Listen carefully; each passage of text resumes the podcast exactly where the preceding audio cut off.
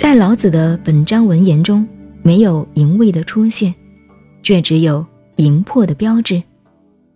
因为，淫味是人体医学的范畴，淫魄是神间方剂的滥娼，或者如此，也许不然。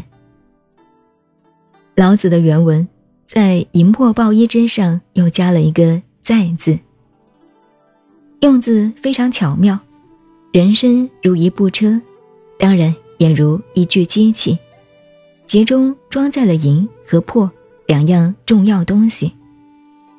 一个平凡的普通人，长年累月，随时随地都在使用这两样东西，而且他们是各自为政。又随时合作，思想的纷繁，情感的骚动，常使自己魂灵隐隐困扰，常在放射消散之中，散乱不堪。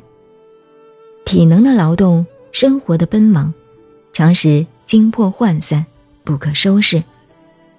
如此这般动用不休，不能够持盈保泰，终至。死亡而后已。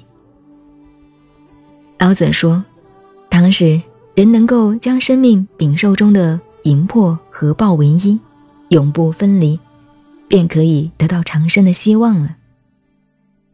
因此说，在淫魄抱一，能无离乎？由这个理论和实际的经验传到春秋战国以后的方士者流，再演变为。”神仙丹道的修炼方法，便摆脱老子所说的淫魄古语，干干脆脆用神气两种名词取而代之，而且明白指出长生不老的方术，只需要将生命中的神气两样东西凝结为一，便可以成功。神是思虑的主体。